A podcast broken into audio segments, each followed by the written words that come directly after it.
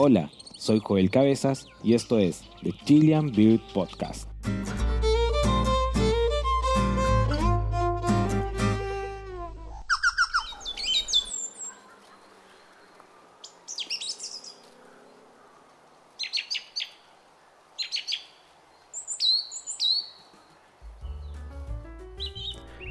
Hola gente, ¿cómo están? En esta entrega del podcast quiero hablar con ustedes de manera más distendida sobre un tema que genera confusión, o por lo menos lo hizo en algunos de mis seguidores en mi cuenta de Instagram, cuando publiqué la palabra pájaro en el glosario pajarístico. El glosario pajarístico en realidad es una instancia en la cual muestro terminologías que se usan en el mundo de las aves.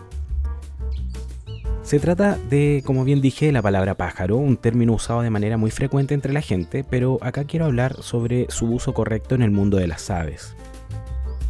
Ahora, si tú eres pajarero, observador o aficionado al mundo de las aves, no te preocupes, ya que la explicación que daré a continuación es más bien en un ambiente específico o técnico.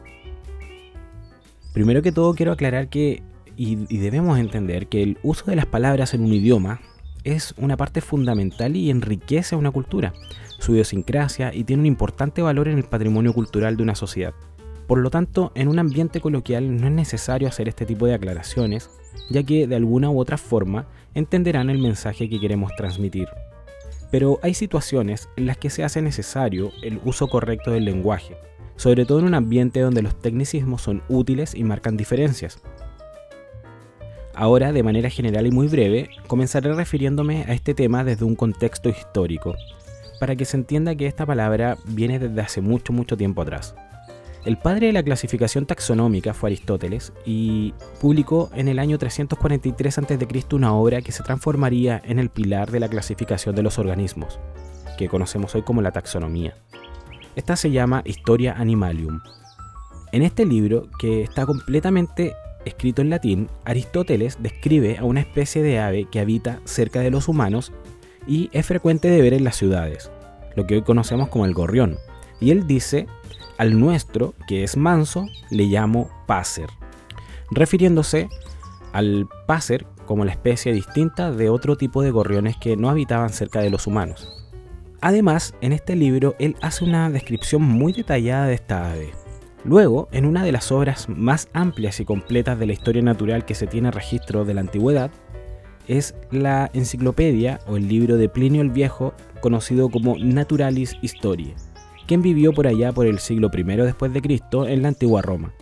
En este libro se menciona, al igual que en la obra de Aristóteles, el término pácer para referirse a las aves pequeñas, en específico al gorrión, que conocemos hoy como el pácer domesticus. Con esta aclaración temporal, quiero que entendamos que esta palabra lleva tiempo existiendo y no es algo que haya ocurrido de manera reciente. Por lo tanto, ya podemos ir comprendiendo el origen del nombre científico del gorrión y del orden al que pertenece. Tanto Passer domesticus como Passeriforme fueron otorgados por Linneo en 1758 y se le dio este nombre homónimo que es el que se usaba en la antigüedad para referirse al gorrión, Passer.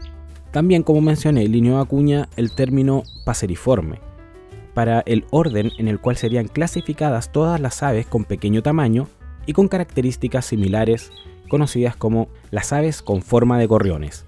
Bueno, ahora, ¿qué son los paseriformes? Los paseriformes corresponden a uno de los grupos más diversos de aves que existen hoy en día. Son tan diversos que incluso llegan a más de la mitad de las especies de aves que existen en el planeta. Eso equivale a 6.522 especies de aves de las 10.906 especies descritas hasta la fecha. Los paseriformes están agrupados en 141 familias, de las cuales las familias con más especies son la familia Tiranide con 441 especies, Traupide con 382 especies, Musicapide con 345 especies y la familia Furnaride con 307 especies. En Chile la situación es la siguiente. Las familias más abundantes son la Tiránide con 36 especies, como el mero, la dormilona, el diucón, el siete colores la familia Furnaride con 32 especies como los mineros, canasteros, churretes, y la familia Traupide con 26 especies como los comecebos, el yal, el platero, el pájaro plomo y el chirigüe. Cuando vamos a las guías de campos nos damos cuenta que justo estas, estas familias son las más abundantes dentro de la guía.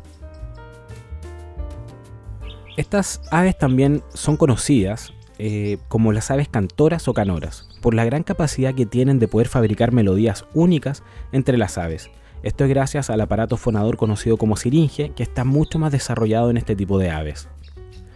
Ahora, ¿por qué los paseriformes o los pájaros son tan abundantes?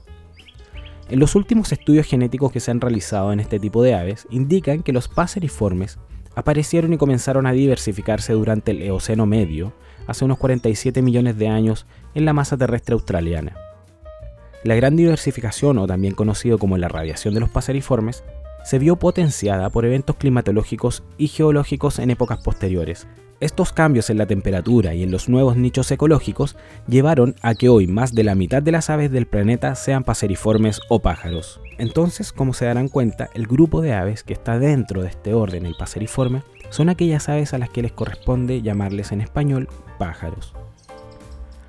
Ahora, eh, ¿por qué le llamamos pájaros? Bueno, eso tiene que ver con la evolución de los lenguajes, de las lenguas. En el caso, por ejemplo, del latín, que se hablaba en la época romana en la península ibérica, comenzó a evolucionar, a cambiar, hasta llegar a una nueva lengua que adoptaron tanto los portugueses como los españoles. En el caso de los españoles es el famoso castellano. Y en el caso de los portugueses, la palabra páser evolucionó hacia pájaro. Y en el caso del español, evolucionó a pájaro. Es por eso que nosotros utilizamos en el español el término pájaro para referirnos a las aves, pero no podemos referirnos a todas las aves como pájaro por todo lo explicado anteriormente. Ahora para ir finalizando, no se trata de que existan dos tipos de animales con plumas, las aves por un lado y los pájaros por otro.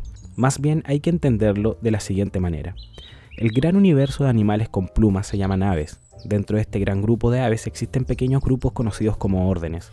Uno de estos órdenes tiene como nombre Paseriforme. Por lo tanto, este es el grupo de los pájaros. En resumen, todos los animales con plumas son aves, pero no todas las aves son pájaros. Muchas gracias por llegar hasta acá, espero que esta información te haya sido de utilidad y nos escuchamos en un próximo capítulo. Para más información sobre el mundo de las aves, te invito a seguirme en mi Instagram arroba chilean-birds. Nos vemos.